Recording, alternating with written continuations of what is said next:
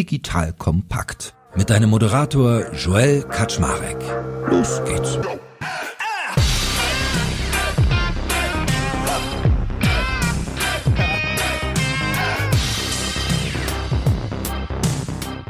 Hallo Leute, mein Name ist Joel Kaczmarek. Bin der Geschäftsführer von Digital Kompakt und heute habe ich wieder meine beiden HR-Graden an der Seite, nämlich einmal den lieben Florian Klages und zum anderen den guten Kalman Jöri.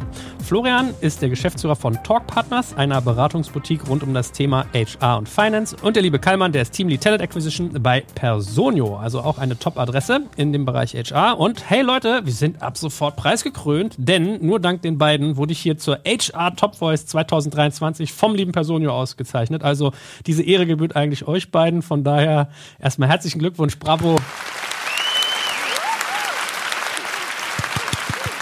Ja, ist ein Teampreis, würde ich sagen. Ne? Haben wir gut gemacht. Absolut. Gut, und heute, apropos Team, gutes Stichwort. Wir reden heute ganz fleißig darüber, wie man denn eigentlich in einer Organisation Performance Management macht. Ne? Weil so Zieldimensionen definieren und da mal eine Zeitachse drunter legen, was für Methoden für gutes Feedback es gibt. Also all solche Dinge werdet ihr aus der heutigen Folge mitnehmen. Wer von euch da draußen also Interesse daran hat, sein Team noch mehr in Richtung Performance zu trimmen, der ist heute gut aufgehoben. Und that being said, fangen wir doch mal straight an. Lieber Florian, nimm uns mal an die Hand. Warum hältst du das denn eigentlich für relevant? Ja, das können wir mal als erstes den Leuten ein bisschen nahebringen, warum das doch total wichtig ist, sich über sowas Gedanken zu machen. Sehr, sehr gerne. Bei den letzten Malen habe ich den Spießer-Approach gewählt und bin mit Zahlen, Daten, Fakten eingestiegen. Heute möchte ich mal den für die HR doch typischeren Weg finden, über die menschliche Perspektive da reinzugehen und auch aufzuzeigen, dass HR halt wirklich in einem zweiseitigen Markt aktiv ist. Das heißt, es gibt immer zwei Anspruchsgruppen. Wir haben einmal die Ebene der Einzelperson. Das heißt, die Individuen, die in den Unternehmen arbeiten und die haben in sich oftmals, sehr, sehr oft eine intrinsische Motivation, sich weiterzuentwickeln, zu wachsen und einen wirklichen Wertbeitrag zu leisten. Da gibt's dann oftmals die schöne Mehr von erst recht Führungspersönlichkeiten, die denken, ja, die Mitarbeitenden haben eh keinen Bock und wollen eigentlich nur abgreifen und so weiter. Deswegen die zweite Komponente ist dann die des Unternehmens. Und da kann man halt sehr, sehr viel über die Führungskultur Kultur. Wir haben zu wenig, äh, zu viele Anglizismen. Diesmal versuchen wir es mit ein bisschen äh, französischen Untertönen hier drin. Fällt mir. Ähm, aber auf der Unternehmensebene haben wir es halt auch äh, das ganze Thema aus der Führungsperspektive zu betrachten. Und auch da haben wir wieder die zwei Ebenen. Einmal die, die es wirklich ernst nehmen, die halt wollen, dass die wirtschaftlichen Ziele erreicht werden und dementsprechend auch sehr viel intensive Zeit investieren im Bereich der Entwicklung ihrer Belegschaften oder aber wir haben dann die, die wirklich teilnahmslos einfach nur ihre Leute führen und da kein Interesse dran haben. Wichtig ist, und da werden wir nachher dann nochmal äh, auch in einigen Praxisbeispielen drauf kommen, dass das halt echt sehr, sehr viel kritische Punkte hervorbringen kann. Wenn nämlich Einzelpersonen richtig Bock haben an Weiterentwicklung und Wachstum und die Chefs beziehungsweise Chefinnen überhaupt keine Lust darauf, das sind dann die Felder, wo Mitarbeiter in die innere Kündigung gehen und eben nicht mehr weiter wachsen können. Insofern, ich glaube, aus dieser Perspektive wirklich ultra relevant, gerade im zunehmend äh, härter umkämpften Personalmarkt, sich da strukturiert äh, mit zu beschäftigen und einen dezidierten Blick drauf zu entwickeln. Hervorragend. Kalman, komm, dann machen wir doch mal weiter in der Sprache von Florian. Wenn wir jetzt Französisch machen müssen, dann machen wir doch mal eine Definition, was wir eigentlich genau mit Performance Management meinen. Und vielleicht für alle, die gerade zuhören, by the way, ich schreibe auch in die Show Notes mal unsere Mindmap. Zu jeder Folge mit Florian und Kalman gibt es immer eine coole Mindmap bei Miro. Da findet man die Themen auch nochmal richtig cool aufgearbeitet. Und jetzt, wie gesagt, mal, damit wir die Leute ordentlich abgeholt haben, vielleicht auch mal so dein Take auf das Thema, Kalman, was wir eigentlich meinen, wenn wir von Performance Management reden. Ja, ich glaube, Florian hat da ganz gut schon die Bühne eröffnet. Wir werden heute ja auch ein bisschen tiefer da eintauchen. Also ich glaube, das erste und wichtigste ist, dass es halt ein systematischer Prozess ist, durch den halt Organisationen äh, die Leistung ihrer Mitarbeiter planen. Performance Management hat das ja irgendwo auch schon implementiert. Wichtig ist noch, noch, dass es darum geht, nicht nur das Ganze zu planen, sondern halt eben auch zu verfolgen, messbar zu machen, zu bewerten und, wie Florian eben auch schon gesagt hat, diese Entwicklungskomponente ist halt ganz wichtig. Es muss halt immer wieder ständig angepasst werden, weil die Performance von einem Jahr, wenn sich die Firma weiterentwickelt, ist vielleicht nicht mehr gleichzusetzen mit der vom nächsten Jahr. Kommen wir später auch noch mal ein bisschen drauf zurück.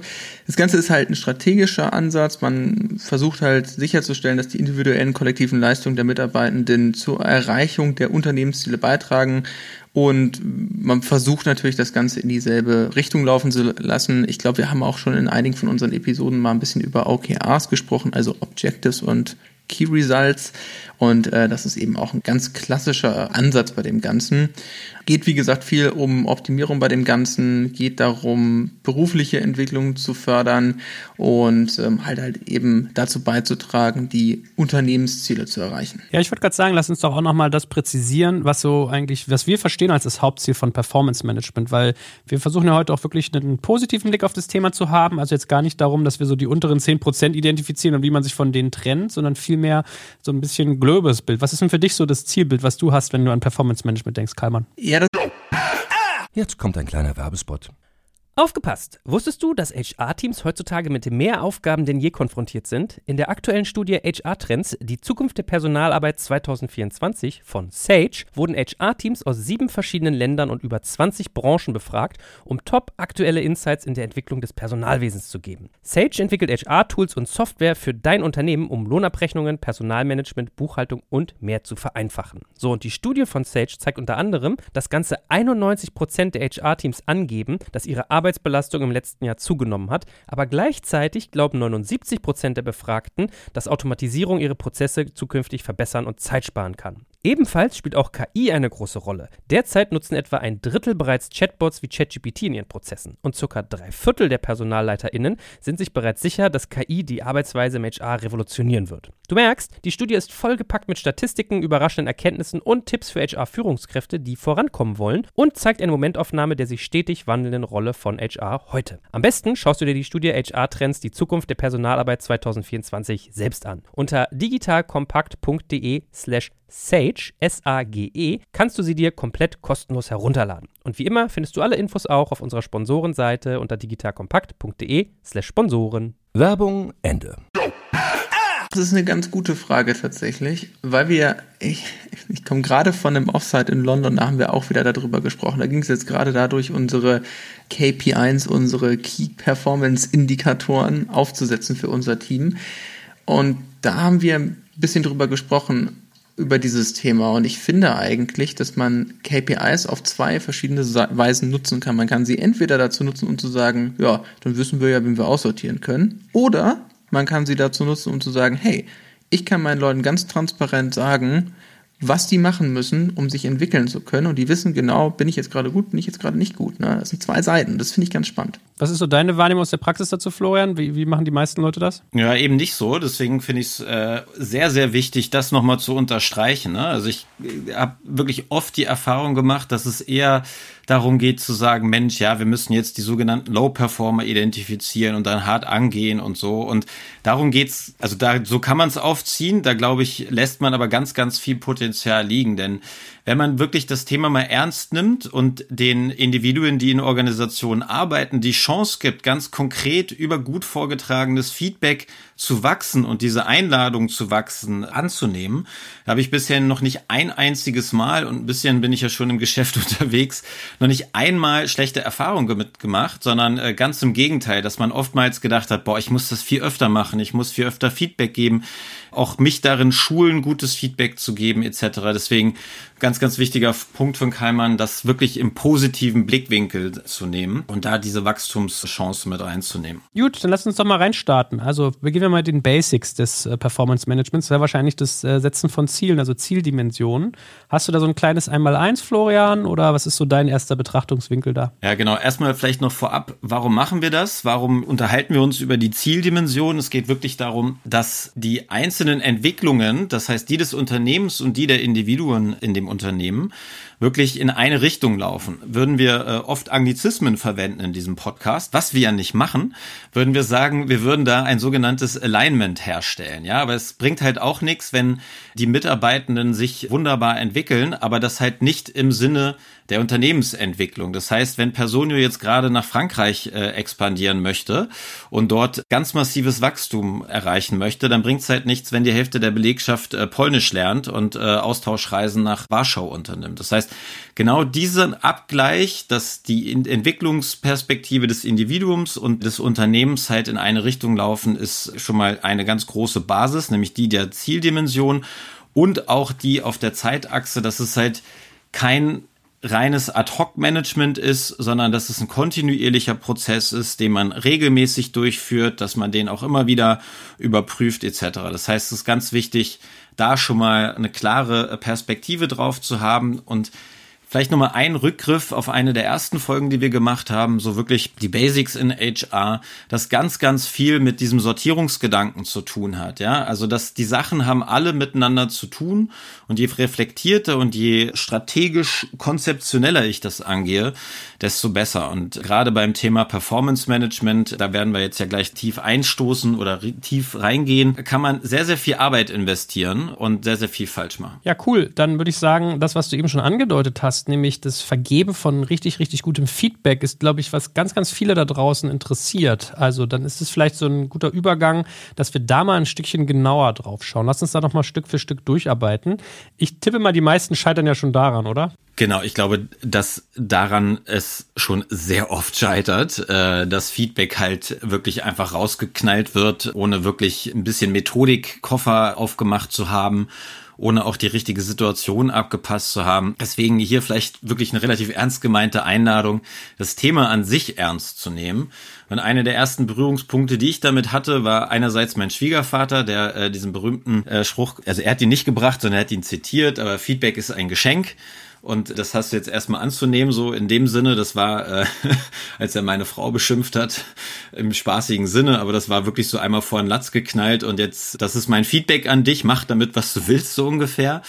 Und der zweite Berührungspunkt war dann wirklich die sogenannte WWW-Methode, sehr eng angelehnt an das ganze Thema gewaltfreie Kommunikation, dass man halt wirklich damit beginnt, die eigene Wahrnehmung zu schildern. Das heißt, ich nehme wahr, dass du immer zu spät kommst oder so und nicht formulieren, du kommst zu spät. Dann das zweite W steht für Wirkung. Wie wirkt das auf mich? Wie wirkt das auf mich als Betroffener in dieser Situation? Zum Beispiel, ich führe das jetzt einfach mal aus, das Beispiel. Es macht mich betroffen, dass ich die Wahrnehmung habe, dass du immer zu spät kommst. Und dann formuliert man den Wunsch, nämlich auf eine Verhältnisänderung. Ich würde mir wünschen, dass wir unsere Zeiten gegenseitig respektieren, sodass man durch diese Methode und durch die Kommunikation schon mal sicherstellt, dass der andere auch in die Lage versetzt wird, das Feedback anzunehmen, richtig einzuordnen und nicht in diesen Verteidigungsmodus kommt. Das ist, glaube ich, sehr wichtig, äh, sehr leicht zu merken. Wir alle sind mit dem WWW groß geworden und da auch nochmal der Querlink zum ganzen Thema gewaltfreie Kommunikation, wo es noch ein bisschen breiter aufgestellt ist, ein bisschen breiter gefächert ist. Da startet es nämlich auch mit der Beobachtung der Situation. Dann äußert man die entsprechenden Gefühle, die bei einem selbst damit verbunden sind und artikuliert aber auch klare Bedürfnisse. Diese drei Ebenen sind wirklich noch bei einem selbst beziehungsweise bei sich selbst. Und dann geht es darum, um etwas zu bitten, ja. Also nicht etwas zu befehlen oder so, sondern wirklich nach vorne gerichtet den anderen fast schon einzuladen. Das hört sich jetzt ein bisschen äh, spielerisch an, dieses Einladen, aber das hat echt eine krasse Wirkung, dieses Wort. Ich lade dich ein, etwas zu tun. Da lacht man oft drüber, nimmt da schon Druck aus der Situation und oftmals kommt es dann auch schon zu, zu veränderten Verhalten. Ich denke aber immer an diesen Satz, äh, auch Ratschläge sind Schläge. Ja. Und ich habe auch mal gehört, äh, unser Leadership Coach sagt zum Beispiel mal gar nicht Feedback, sondern Feed Forward, weil sozusagen die Idee ja auch ist, dass man mit dem Input, den man anderen Leuten gibt, dann nach vorne hin etwas ändert und nicht natürlich zurückgesetzt. Und lass uns da doch ruhig auch nochmal eintauchen, weil ähm, das, was du gerade beschrieben hast, gewaltfreie Kommunikation, ist ja entstanden durch einen, ich weiß gar nicht, was der ist, Wissenschaftler oder Soziologe, ähm, Marshall Rosenberg. Und in der Tat, so als wichtigste Basis, glaube ich, zum einen diese Ich-Botschaften. Und, mir ging es auch gerade so. Also, wenn ich dir so zuhöre, ich finde, es macht einen totalen Unterschied. Und wenn man einmal darin geschult ist, reagiert man auch ganz anders, wenn jemand sagt, du bist. Du bist immer zu spät, du verhältst dich immer so komisch, als wenn es ein Fakt ist. Wo der Unterschied ja hier ist, dass es eigentlich viel mehr so geht, wie ich eine Perspektive wahrnehme, weil es geht uns, glaube ich, allen so. Fünf Menschen schauen auf ein Thema und hinterher hat man irgendwie sechs Meinungen dazu, wie es denn gewesen ist. Und das ist ja ganz faszinierend. Vielleicht hat Kalman ja auch noch einen Take darauf. Äh, arbeitet ihr mit sowas auch oder was nimmst du so bei deinen Kunden wahr? Du hast ja auch einen großen Blick dazu. Ja, also wie wir es tatsächlich machen bei Personio ist äh, auf eine ähnliche, aber doch ein bisschen andere Weise. Vielleicht fange ich mal so an. Wir haben das Ganze als allererstes mal auf Unternehmensebene verankert.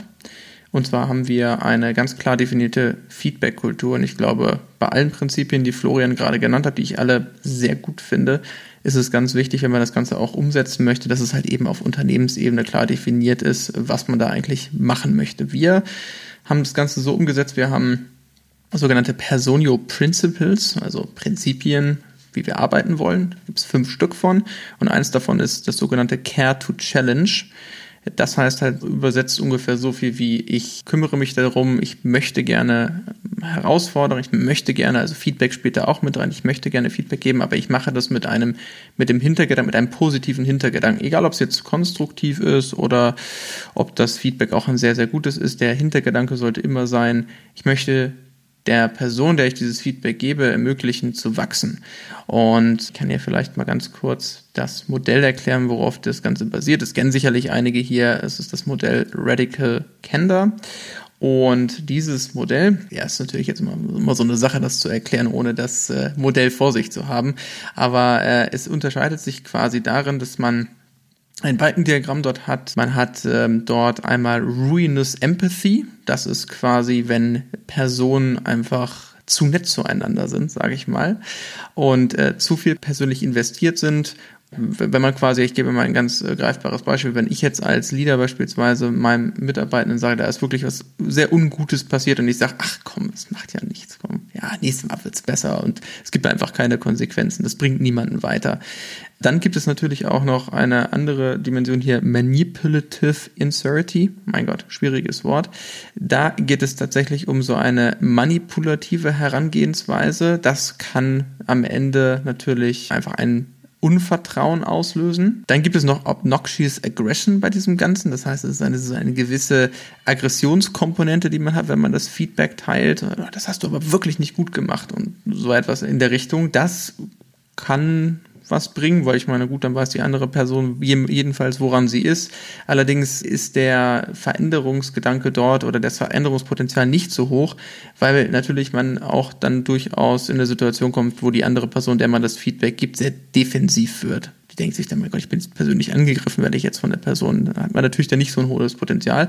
Und Radical Candor, da kommen wir jetzt dann zu dem eigentlichen Punkt, hat halt eben beide Komponenten drin. Einmal diese persönliche Komponente Care Personally und dann aber auch die direkte Challenge. Also ich bin, mache das mit einem positiven Gedanken. Ich möchte die Person weiterbringen, Challenge directly. Und das ist dann eben genau der Sweet Spot, sage ich mal, das, was man erreichen möchte, um der Person ein Feedback zu geben, woran sie dann tatsächlich wachsen kann.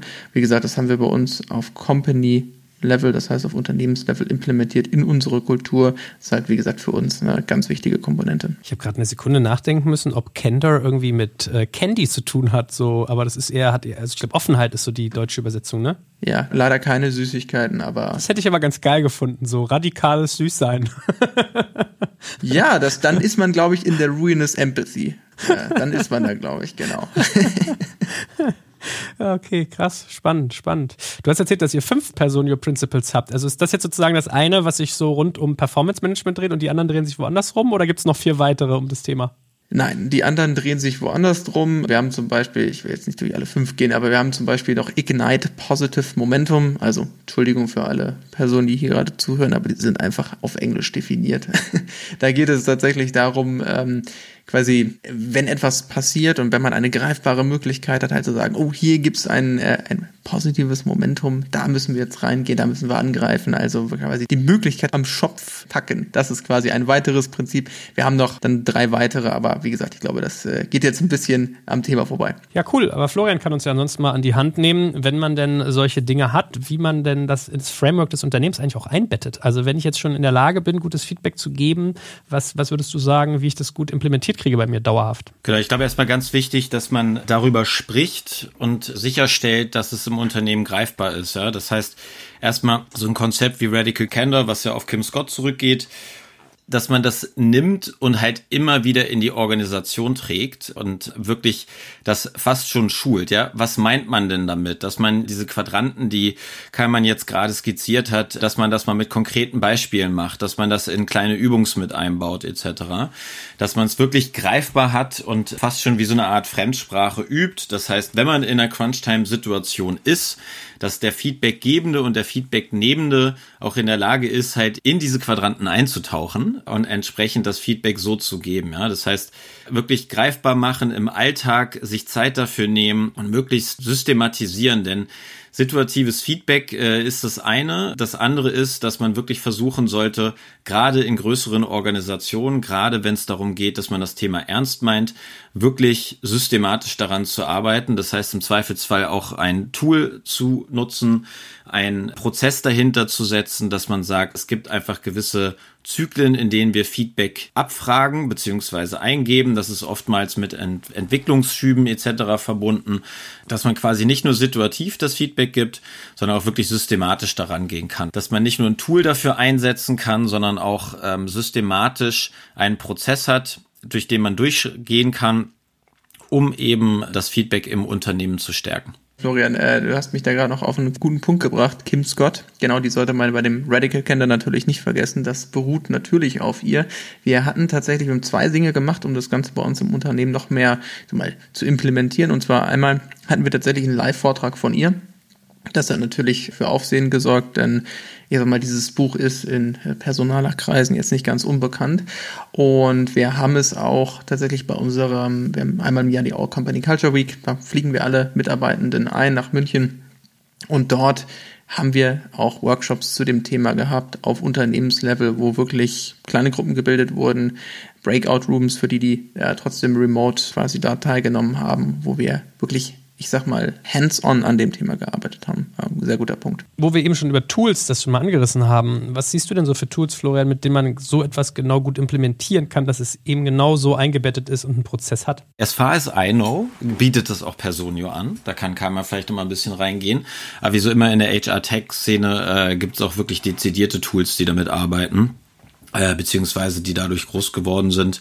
Das eine ist äh, Liebsam, aber auch sowas wie HR Pulse etc. Da gibt's ganz, ganz viele Anbieter, aber auch da wieder sollte man sich, wie schon in unserer Tool-Episode, wirklich Gedanken machen, was möchte ich damit? Möchte ich quasi ein neues Tool oder möchte ich äh, das bestehende Toolset nutzen, um das in einer Suite zu nutzen etc., um wirklich sicherzustellen, dass es dann auch manifestiert wird. Denn am Ende geht's wirklich darum, dass die Umsetzung top ist und das Werkzeug und Tool ist da nur eine Ebene dabei. Ja, vielleicht kann ich ja ganz kurz, du hast ja die Frage gestellt. Wir bieten das tatsächlich an. Seit ein paar Monaten haben wir es und es wird bei uns intern auch schon genutzt, logisch. Ich meine.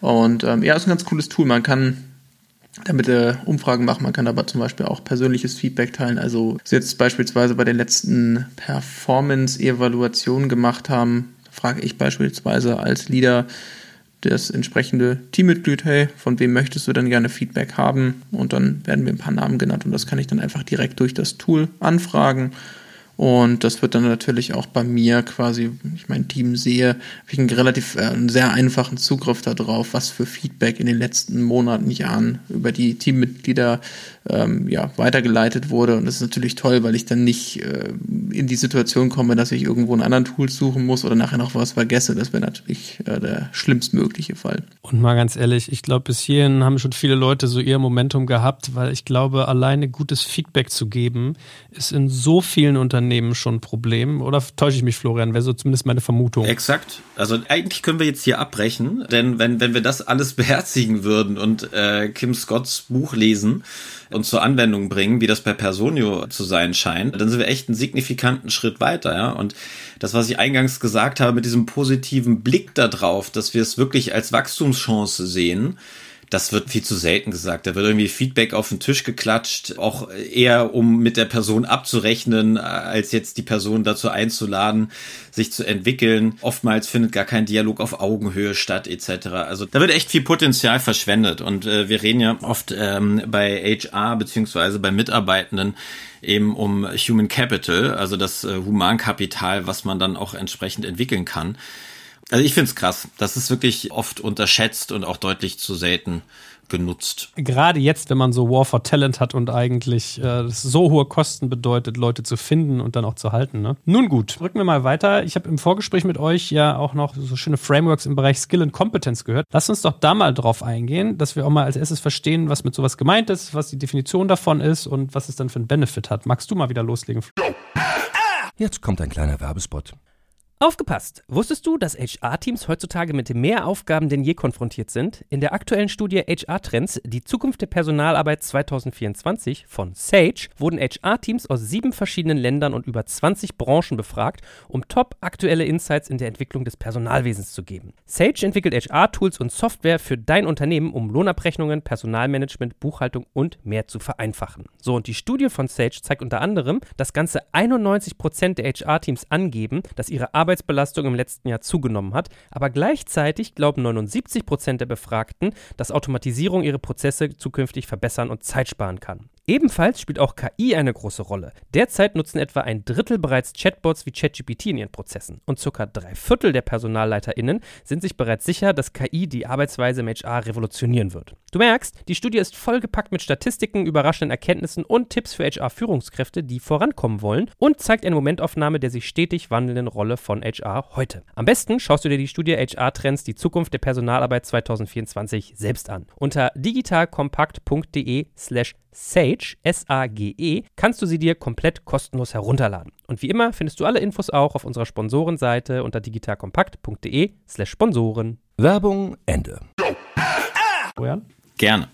Also wir sprechen hier von der Skill and Competence Matrix. Das ist eine strukturierte und systematische Darstellung von Kompetenzen, Fähigkeiten und Qualifikationen, die in einem bestimmten Bereich, Beruf oder einer Organisation relevant sind. Das heißt, da geht es wirklich darum, aufzuzeigen, welche Fähigkeiten denn eigentlich gefordert sind. Beispiel, ich bin in einer Automobilwerkstatt und muss als Mechatroniker Autos reparieren können. Da ist die Skill and Competence äh, Matrix eine ganz andere als zum Beispiel in meinem Beruf. Und wichtig ist daher, dass man wirklich im Rahmen der Prozesse, die man dann aufsetzt, sich dezidierte Gedanken dazu zu machen, um die Anforderungen an die jeweilige Leistung in den verschiedenen Aufgaben beziehungsweise Rollen klar zu definieren und zu organisieren. Ja, das heißt, man muss sich wirklich hinsetzen und gucken, was jeweils von der Rolle geplant ist und aber auch, was in der jeweiligen Rolle auch als Leistung bewertet werden kann. Möglichst so, dass es verständlich ist für die Belegschaft. Das heißt, dass ich als Florian Klages genau verstehe, Talk Partners erwartet von mir, dass ich kommunikationsstark bin, dass ich mich schnell in unterschiedlichste Themen einarbeiten kann, dass ich gut mehrsprachig unterwegs bin, etc damit ich dann halt wirklich auf diesen Dimensionen, die zur Erreichung der wirtschaftlichen Ziele essentiell sind, auch bewertet werden kann. Ja? Denn es ist völlig egal, ob ich ein guter Mechatroniker bin oder nicht, da das einfach in unserem Unternehmen überhaupt nicht die Frage ist. Wobei wir einen richtig guten Mechatroniker äh, in unseren Reihen haben, aber das nur als kleiner, als kleine Nebenbemerkung. Jetzt verstehe ich auch, warum du die ganze Zeit Französisch sprichst, weil das Teil deines Leistungsprofils ist bei deiner Firma. Alles klar. ja, cool, okay. Und äh, dann lass uns doch mal weiter da eintauchen. Also, was sind denn so die Bestandteile eines solchen Kompetenzmodells? Genau, ich würde gerne, äh, bevor Kalman dann gleich nochmal ein Praxisbeispiel nennt, würde ich vielleicht mal so drei Dimensionen aufzeigen. Das eine ist, dass man sich wirklich äh, Gedanken darüber macht, was eigentlich die Kompetenzbereiche sind. Ja, die Kompetenzbereiche beziehungsweise Kompetenzgruppen sind die jeweiligen Kompetenzen, die dann für diese Rolle relevant sind. Das können technische Fähigkeiten sein, Soft Skills, Verhaltensweisen, aber auch Wissen oder andere Qualifikationen. Dann gibt es die sogenannten Kompetenzprofile. Das ist dann nochmal die deutlich tiefere Beschreibung äh, bzw. Profilerstellung für diese Kompetenzen oder Qualifikationen. Das heißt, da geht's richtig tief rein. Was meinen wir damit, sodass auch Nutzer dieses Kompetenzmodells ein wirklich ein gutes Bild davon haben und sich da auch entsprechend rein entwickeln können oder mit beschäftigen können. Und die dritte Dimension sind die Bewertungskriterien. Das heißt, wie bewerte ich eigentlich, dass diese Kompetenz erfüllt wird? Woran mache ich das konkret fest? Und das vielleicht nochmal ein guter Punkt, da nochmal drauf einzugehen.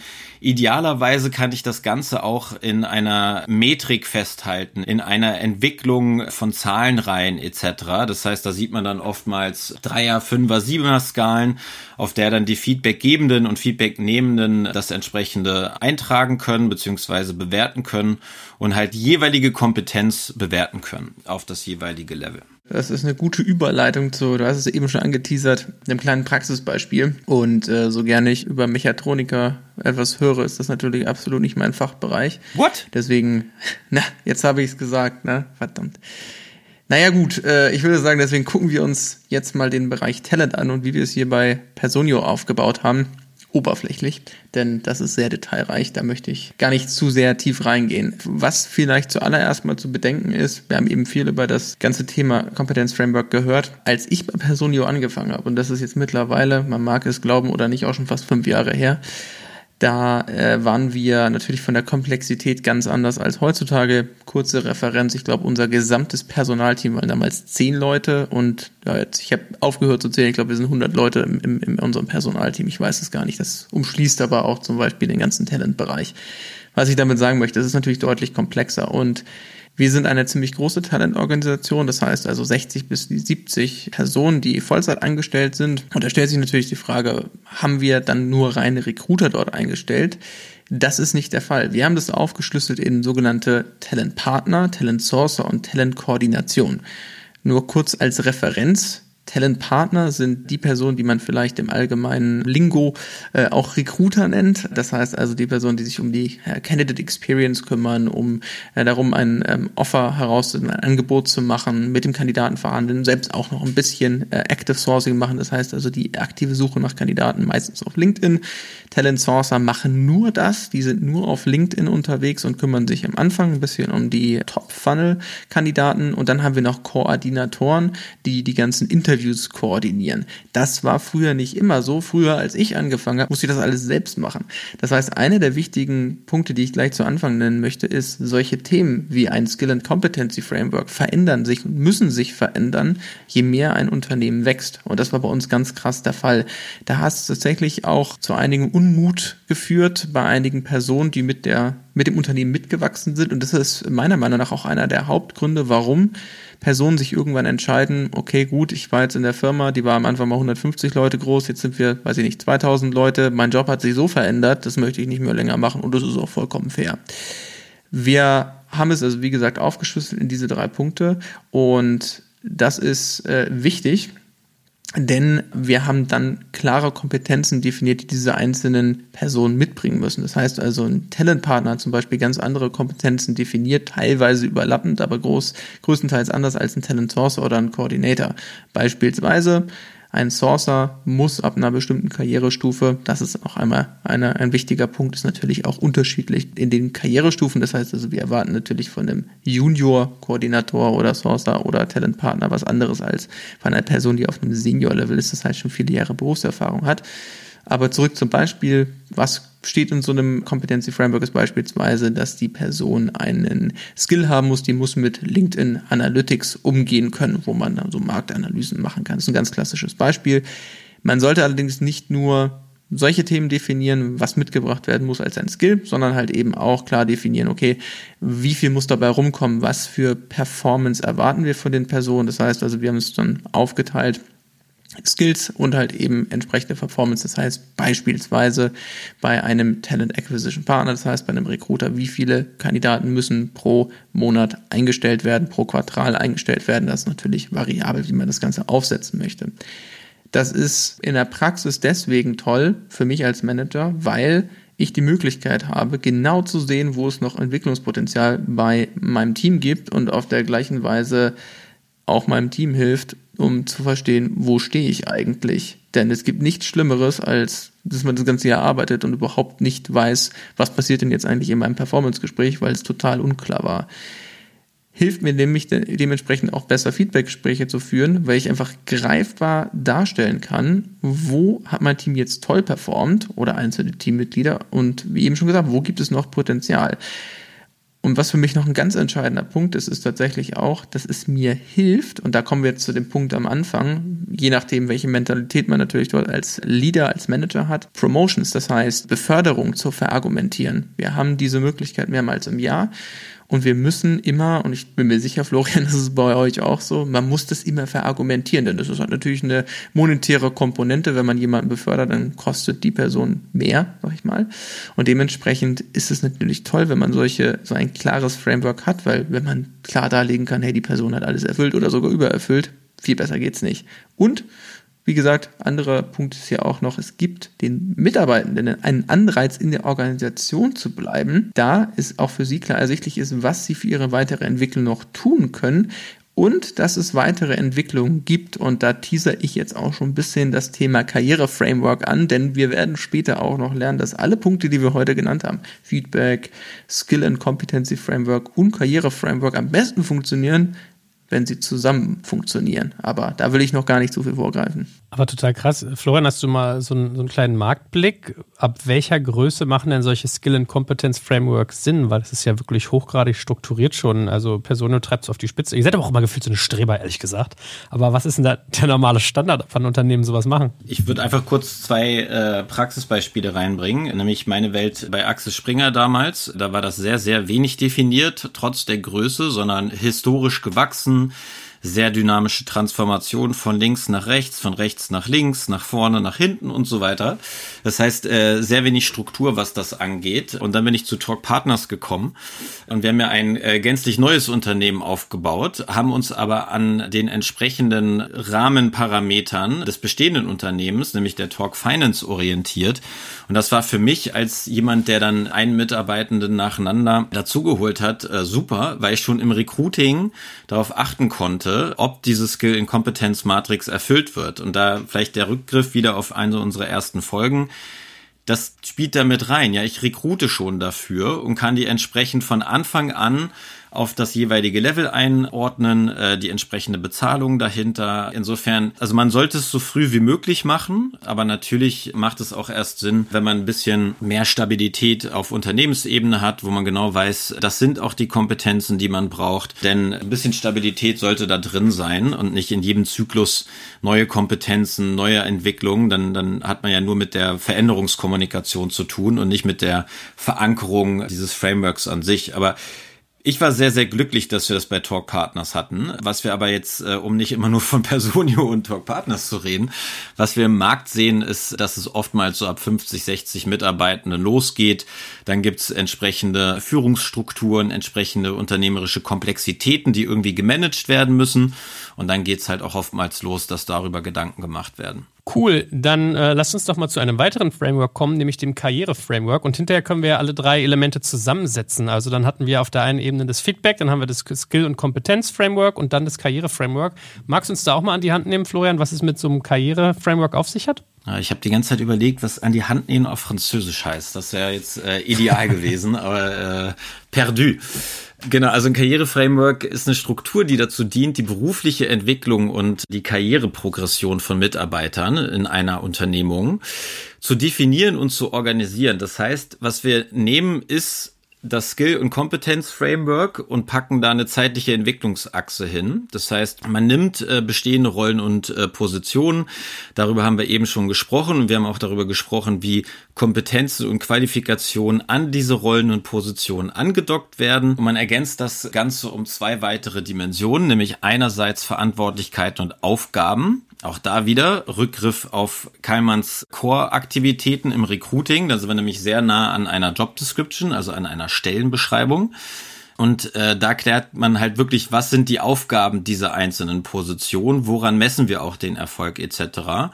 Also wenn wir dann die Verantwortlichkeiten und Aufgaben definiert haben, dann geht's in die sogenannten Karrierepfade. Das heißt, man kann definieren, was die nächsten Schritte sind. Das heißt, wenn ich die entsprechenden Skills habe, wenn ich die entsprechenden Ziele erreiche, wenn ich die entsprechenden Aufgaben wirklich erfolgreich erledige, wie kann ich mich denn entwickeln? Und auch da wieder, wenn es nicht geregelt ist, dann kommt der Mitarbeitende irgendwann um die Ecke und sagt, Boss, ich brauche mehr Geld und ich glaube, ich habe es verdient. So, und dann kann man in der alten Welt wieder darüber sprechen und sagen, ja, glaube ich nicht was hat man? Beide Seiten sind frustriert, weil das Gespräch doof war. Es ist total wenig zielführend gewesen. Anders ist es, dass man sagen kann, dass der Mitarbeitende ins Gespräch geht und sagen kann, ihr habt von mir erwartet, ABC, das habe ich so und so erfolgreich bewiesen. Im Zweifelsfall hat man auch noch von Peers Feedback reingeholt, das hat Kalman auch angesprochen, und kann dementsprechend die Beweisführung sehr, sehr sachlich durchführen. Ja? Genauso kann aber auch der Vorgesetzte oder die Vorgesetzte dann anhand ihrer Wahrnehmung, da sind wir wieder beim Thema richtig gutes Feedback geben, ihre Wahrnehmung schildern und im Zweifelsfall haben beide Personen dann auch noch gelernt, wie man das sauber ausdiskutieren kann. Ja, aber es ist halt dann eine sachliche Diskussion, die nichts mit Gutsherrenmentalität oder so zu tun hat, sondern beide können sich anhand von klaren Kriterien hinsetzen und gucken, wo es hakt, wo es nicht hakt, im Zweifelsfall aber auch dann einfach noch Maßnahmen dahinter setzen, so dass das Ganze zielgerichtet ist. Ja? Und die Wahrscheinlichkeit, dass die Mitarbeitenden aus so einem Gespräch rausgehen und deutlich zufriedener sind, ist halt signifikant höher, als wenn man es einfach so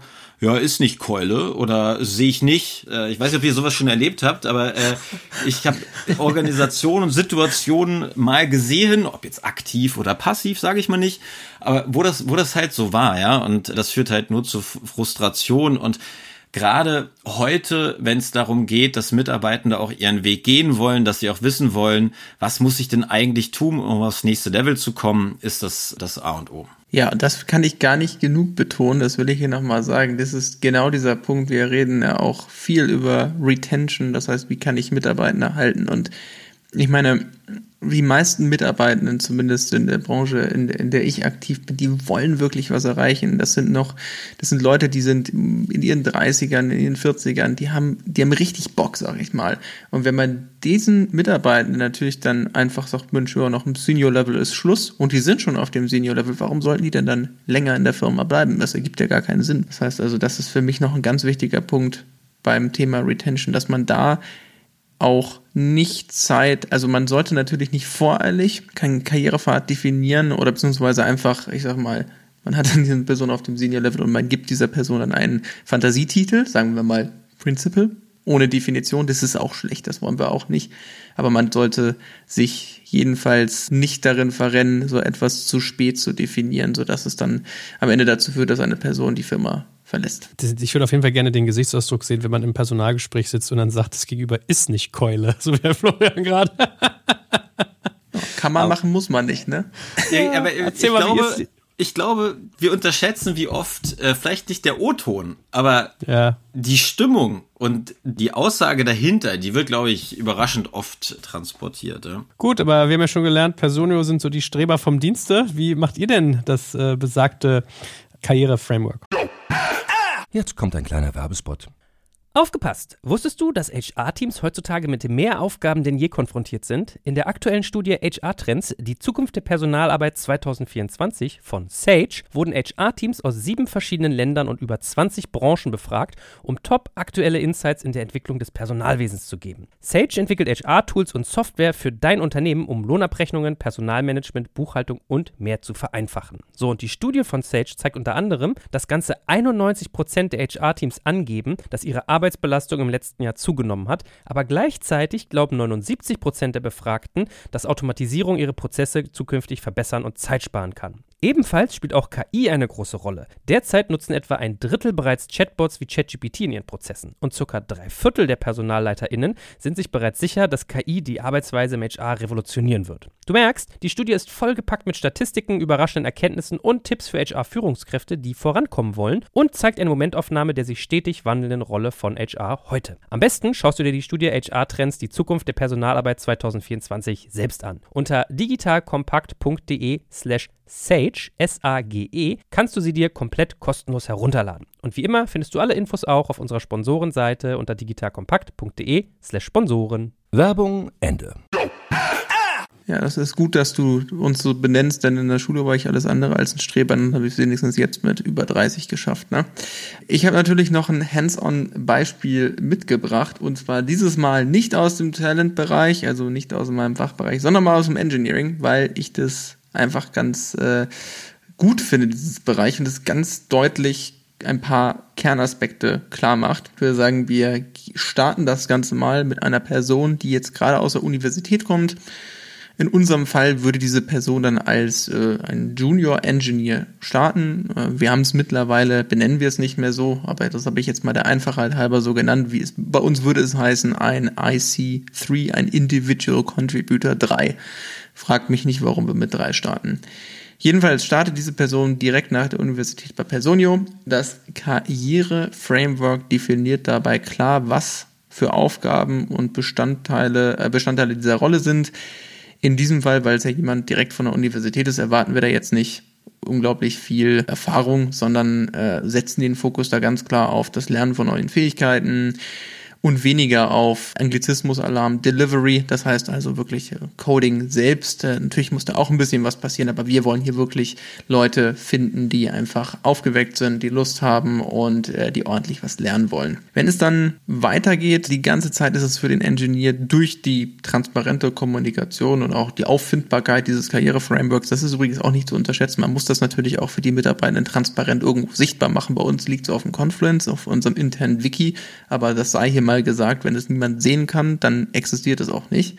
Jedenfalls ist es für diesen Engineer, diese Engineering die ganze Zeit ersichtlich, welche Entwicklungsmöglichkeiten es gibt. In unserem Fall äh, sind es dann äh, der IC4 und der IC5. Übersetzt wäre es der Professional und der Senior Engineer. Das sind die Karrierestufen, die bei uns jeder Engineer durchlaufen sollte. Wir nennen das den sogenannten Natural Career Growth oder die natürliche Karriereentwicklung. Das heißt also, wenn jemand bei uns als Junior startet, sollte diese Person den Senior irgendwann erreichen. Das ist das, was wir von den Leuten erwarten.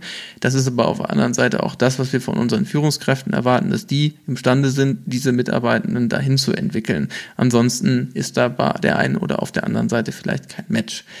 Die Erwartungen, die ich eben genannt habe, werden natürlich von Stufe zu Stufe immer höher und auch neue Bereiche kommen dann dazu, wie zum Beispiel, weiß ich nicht, wenn ich jetzt ein Senior Engineer bin, dann wollen wir bei uns schon ein bisschen eine Coaching- und Mentoring-Mentalität äh, sehen. Das heißt also, natürlich ist es dann so, wenn dann ein neuer Junior Engineer beispielsweise in das Team kommt, dass vom Senior dann erwartet wird, okay, die Person nehme ich dann mal ein bisschen an die Hand. Da arbeitet natürlich aber auch der entsprechende Manager ganz eng mit diesen Personen. Jetzt kommen wir zu einem ganz spannenden Punkt meiner Meinung nach und auch was, was in vielen, vielen Firmen falsch gemacht wird. Und das ist, was kommt eigentlich nach dem Natural Career Growth? Also man ist dann, weiß ich nicht, vier, fünf Jahre in der Firma, ist dann Senior geworden. Ja, und was kommt dann? Bei vielen Firmen ist es so, ja, wirst du People Manager, werde ich Leader, werde ich Manager. Und das ist die einzige Möglichkeit. Und das ist meiner Meinung nach ganz schwierig, denn so kreiert man natürlich einen unnatürlichen Teil von Liedern, die vielleicht gar keine A, gar keine Lieder sein wollen und vielleicht B auch einfach nicht gut da drin sind. Das heißt, wir gehen das Ganze ein bisschen anders an. Wir geben unseren Mitarbeitenden die Möglichkeit, dass sie entweder technische Leiter werden, das heißt, in diesem Fall nennen wir das Lead Engineer, Staff Engineer, Principal Engineer und so weiter und so fort. Oder sie werden halt tatsächlich People Manager. Sie können auch auf dem Senior-Level bleiben. Das ist natürlich auch eine Möglichkeit, wenn sie sagen, Mensch, ich möchte mich jetzt nicht weiterentwickeln, ich mache hier einen super Job und habe aber möchte nicht mehr Verantwortung. Ist auch okay. Aber die wichtige Komponente ist hier da tatsächlich, dass man die Leute nicht zwingt, sich jetzt zwangsläufig in eine People-Management-Position zu entwickeln, denn das ist tatsächlich auch nur was für Leute, die wirklich da Lust drauf haben und es wirklich auch können. Und es wird, wie gesagt, häufig falsch gemacht. Ich habe da mal eine Anekdote mitgehört. Äh, da ging es, das war, glaube ich, ein äh, deutscher Automobilhersteller. Die hatten dann äh, eine Auswahl getätigt aus 60 Leuten, die sich für so ein Leadership-Programm beworben haben. Und dann am Ende war es dann so, das war irgendwie so ein, weiß ich nicht, sechswöchiges Programm, siebenwöchiges Programm, also alles sehr professionell. Und da wurden die Leute also eingeführt, was ist eigentlich Leadership, weil viele Leute haben ja ein falsches Bild davon. Und am Ende, gut die Hälfte hatte von sich aus gesagt, nee, ich habe da doch keinen Bock drauf. Und das fand ich eigentlich einen ganz, ganz spannenden Punkt. Genau, ich würde da kurz ergänzen, dass man diesen Punkt nicht oft genug unterstreichen kann. Dieses zwanghafte Leute in People-Lead-Funktionen zu stülpen und das nur als einzigen Karrierepfad vorzusehen, ist, ist wirklich schrecklich, um es mal so zu formulieren. Also gerade diese Identifizierung sogenannter IC, Individual Contributor Roles, also Menschen, die eben niemanden anders führen müssen, sondern als Fachexpertin und Expertin dann auch trotzdem sich weiterentwickeln können, das alleine vorzunehmen, äh, macht so ein Karriereframework wirklich äh, umso wirkmächtiger, weil es einfach wirklich sehr, sehr viele Menschen gibt, die da weder Veranlagung noch Willen haben und trotzdem da reingezwängt werden. Das heißt, da wirklich nochmal dreimal verbal unterstrichen, was Karlmann gerade gesagt hat. Ja, und vor allem magst du es dann mal zusammensetzen? Also die drei Bausteine, von denen wir gesprochen haben, brauchen wir jetzt gar nicht äh, epische Opern hier halten, aber ich glaube, das ist ja schon ganz spannend, da dann mal zu schauen, wenn wir das jetzt alles zusammenpassen. Also wir hatten äh, die, das Feedback geben, das Gute, dann haben wir das Kompetenz-Framework gehabt und dann das Karriere-Framework. Was ist denn wichtig, wenn ich all diese drei Dinge gut beherrschen möchte? Ganz wichtig ist die Intention und das Ding ernst zu meinen. Denn wenn ich mich da reinbegebe, dann bedeutet das relativ viel Arbeit, relativ viel Komplexität und auch viel Aufklärung etc., viel Zeit, die ich investieren muss. Wir haben es am Beispiel Feedback äh, schon gesehen dass man dazu in Workshops gehen muss, dass man das üben muss, dass man es einfach immer wieder wiederholen muss. Ja, genauso ist das mit einer Kompetenzmatrix, genauso ist das mit Karrierefaden und so weiter. Die muss man jetzt vielleicht keinen Workshop zu machen, aber es ist erklärungsbedürftig. Wenn man plötzlich darüber definiert, bist du jetzt Junior, Senior, sehen wir dich als IC etc. Das sind alles Mitarbeitenden-Gespräche, die geführt werden müssen und wo natürlich auch die Führungskräfte entsprechend in der Lage sein müssen, solche Gespräche zu führen und wo man im Vorfeld ein klares Bewusstsein für haben sollte. Deswegen wollte ich nochmal einen Punkt äh, hinzufügen, dass es auch kein statisches Konstrukt ist. Das hatte Karlmann schon am Beispiel von Personio genannt, dass es einfach mit der dynamischen Entwicklung des Unternehmens mithalten muss. Das heißt, es geht immer darum, das sauber zu planen, dann entsprechend durchzuführen, dann aber auch zu gucken, wie wird es angenommen, wie wird es umgesetzt etc., um dann auch für den nächsten Zyklus entsprechend weiterzuentwickeln und auch Themen zu, umzuändern und so weiter. Also wir bei Talk Partners haben zum Beispiel zweimal im Jahr sogenannte Entwicklungsgespräche, wo dann auch die äh, Promotions dran hängen können, aber nicht müssen. Und da haben wir eigentlich auch von jedem Zyklus zum nächsten zumindest mal kleinere Anpassungen ähm, in den Dimensionen der Skill Matrix, aber auch entsprechende Anforderungsveränderungen in Bezug auf die Karrierepfade, die sich eben an die Entwicklung unseres Geschäfts anpassen müssen. Und ich glaube, diese Intention ist elementar, die Bereitschaft, das Thema wirklich ernst zu meinen, wie alle HR-Themen. Und dann aber auch das Dranbleiben ist, glaube ich, ganz wichtig. Was für mich ganz wichtig ist, sind eigentlich auch noch zwei Aspekte. Und das eine ist, du hast gesagt, ernst meinen. Es muss verankert werden in der Unternehmensvision und wir müssen uns wirklich, wir müssen regelmäßig daran erinnert werden. Ich habe das wahrscheinlich schon mal in einer von unseren Podcast-Folgen erzählt. Wir haben wöchentlich ein All-Hands-Meeting und Dort wird Mitarbeitenden die Möglichkeit gegeben, das äh, passiert über so eine Rotationsmechanik, Mitarbeitenden die Möglichkeit gegeben, ein Beispiel zu bringen, einmal die Woche. Das kann jeden treffen, das ist ja was Positives, und zwar ein Beispiel zu bringen für ein in dem Moment Personio-Prinzip und äh, eine Situation zu schildern, wo sie mit anderen Mitarbeitenden quasi eine solche Situation erlebt haben und wo das besonders gut gemacht wurde. Und das ist für mich ein Paradebeispiel dadurch, wie man regelmäßig an seine Werte, ob es jetzt Feedback-Werte sind oder einfach die Organisationsprinzipien erinnert wird und für mich eine sehr gute Möglichkeit, um sowas halt immer wieder in Erinnerung zu rufen, denn ich weiß das auch, also ich habe jetzt auch ein anderen Organisationen natürlich vorher schon gearbeitet und ab und zu habe ich das auch erlebt, dass so etwas implementiert wurde und da wurde ein großes Tamtam -Tam gemacht und da gab es auch einen Workshop und ein halbes Jahr später konnte niemand mehr die Prinzipien äh, nennen oder hat sich niemand mehr an das Feedback-Schema erinnern können. Und das hatte nicht nur den Grund, dass wir nicht daran erinnert wurden und dass man nicht regelmäßig wieder dazu abgeholt wurde, sondern das hatte auch den Grund, dass es einfach auch nicht vorgelebt wurde. Und das ist der zweite Punkt. Gerade wir als Leader müssen das natürlich vorleben, aber das Wichtigste ist auch, dass es von der Geschäftsführungsebene vorgelebt wird, weil es für mich ein klassisches Beispiel, warum sollte ich das machen, wenn mein Vorgesetzter das nicht macht oder der Vorgesetzte von meinem Vorgesetzten? Das ist dann natürlich sehr, sehr schwierig. Ja gut, ihr Lieben, dann würde ich doch sagen, war das ein sehr, sehr runder und sehr vollständiger Ritt. Also Performance Management von Recruiting über Skill und Kompetenz bis hin zu Karriere plus Tooling war auch noch mit dabei. Wie gesagt, ich packe unsere Mindmap in die Show Notes. Da sind auch noch so ein paar coole Infografiken mit drin. Also ich glaube, da hat man richtig viel Freude dran. Und ich würde sagen, beim nächsten Mal können wir das ja mal fortsetzen und so ein bisschen über Bezahlung reden, oder? Compensation und Benefits wäre doch so ein Punkt, der sich anbietet, oder? Was denkt ihr? So machen wir das. Bezahlen ist immer wichtig, sollte man bei seinen Mitarbeitenden machen. Sehr gut. Gut, dann bis zum nächsten Mal, ihr beiden, und vielen, vielen Dank. Ciao. Dankeschön. Danke fürs Zuhören beim Digital Kompakt Podcast. Du merkst, hier ziehst du massig Wissen für dich und dein Unternehmen heraus. Wenn du mit uns noch erfolgreicher werden möchtest, abonniere uns auf den gängigen Podcast-Plattformen. Und hey, je größer wir werden, desto mehr Menschen können wir helfen. Also erzähl doch auch deinen Kolleginnen und Kollegen von uns. Bis zum nächsten Mal. Jetzt kommt ein kleiner Werbespot.